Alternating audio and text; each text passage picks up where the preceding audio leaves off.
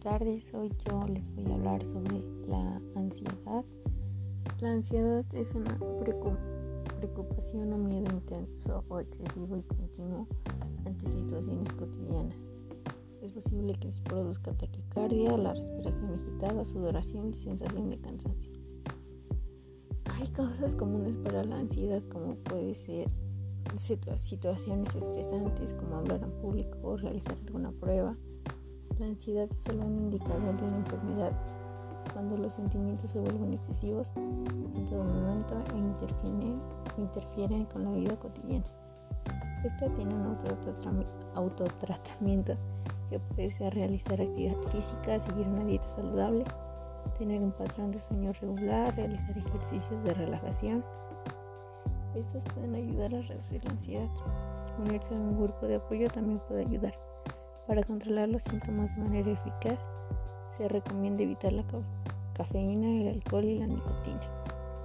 También se puede buscar atención médica ante signos específicos como pensamientos de suicida, dificultad para trabajar o llevar a cabo actividades cotidianas o tener dificultades para mantener relaciones con personas, exceder el alcohol o algunas otras sustancias o sentirse triste y cansado.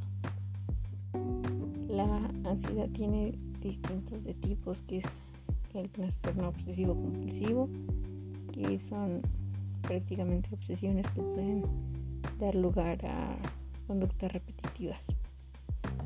El trastorno de ansiedad por separación, que provoca que un niño a un niño se le provoque ansiedad por la separación de sus padres fobia social, que es el trastorno mental crónico en el que las interacciones sociales causan una ansiedad irracional.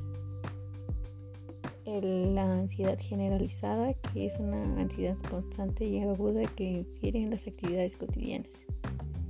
Y por último, la ansiedad común, que es este un trastorno de salud mental caracterizado por sentimientos de preocupación, ansiedad, o miedo que son lo suficientemente fuertes para provocar problemas de salud mental.